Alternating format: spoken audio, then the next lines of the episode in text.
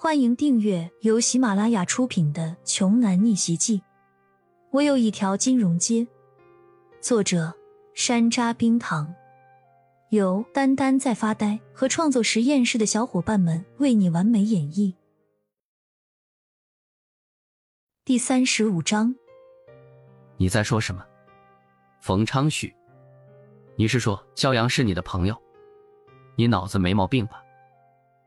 张志恒不可思议的看向骄阳，在张志恒的印象里，冯昌旭这人一直都很游手好闲，他的朋友们也都是一些富豪家族里的纨绔子弟，怎么会和这个屌丝玩到一起去呢？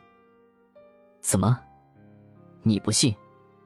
难道老子带这么多人过来，是吃饱了撑的不成？冯昌旭阴恻恻的回应着对方，听这话。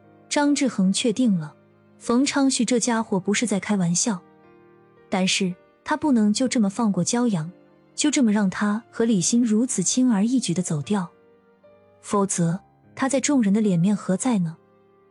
冯昌旭，你为了这么一个臭屌丝，敢和我张志恒为敌吗？你就不怕我们冯张两家打起来吗？我记得你老爸的冯氏地产集团好像只是我们张家产业的零头吧？张志恒说的没错。善论总资产价值来说，冯氏地产和张家的电缆行业，真心是毫无任何可比的地方。但是，冯氏地产的版图背景比较复杂，冯海明和冯昌旭的手底下还有杨超这种人的存在啊。不过，在张志恒看来，就算是两家真要是掐起来的话，最后落败的也一定还是冯家。张志恒就是不相信。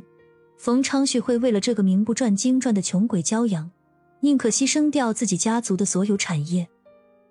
想到这里，张志恒得意的看着骄阳，意思很明显是在挑衅说：“你请来的这些救兵也不怎么样啊，不过只是冯氏地产这种完全根本不能入他们张家人眼睛的小货色罢了。”儿子，不要怕。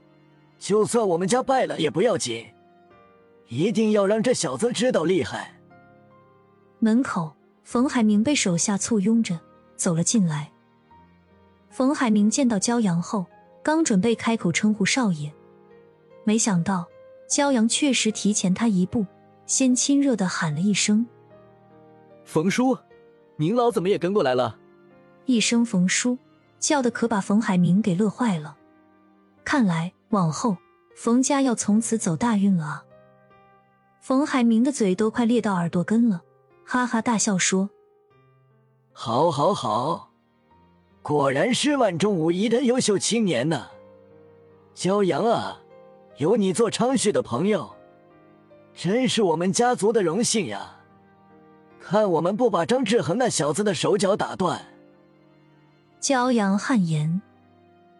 张志恒也完全理解不了，不就是骄阳叫了对方一声叔叔吗？至于兴奋成这样吗？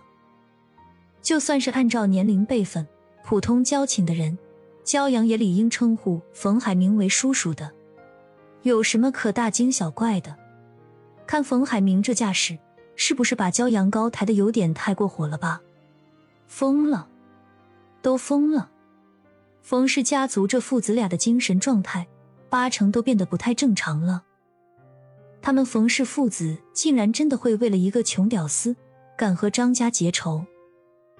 在场的所有人目瞪口呆，钱宇和庞明早就在一旁瑟瑟发抖了。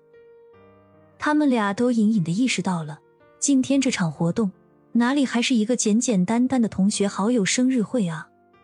以眼下的这种情况来看。双方的冲突已经升级为冯氏和张氏两大家族企业的明争暗斗，正面硬刚了。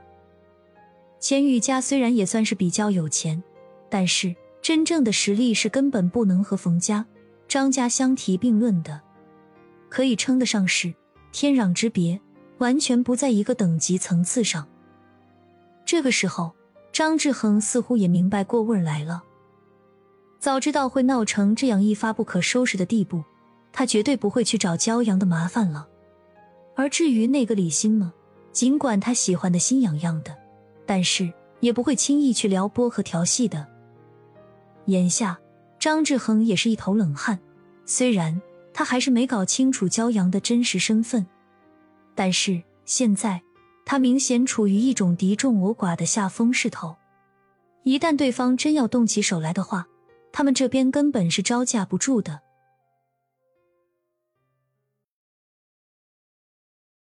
本集播讲完毕，想听更多精彩内容，欢迎关注“丹丹在发呆”。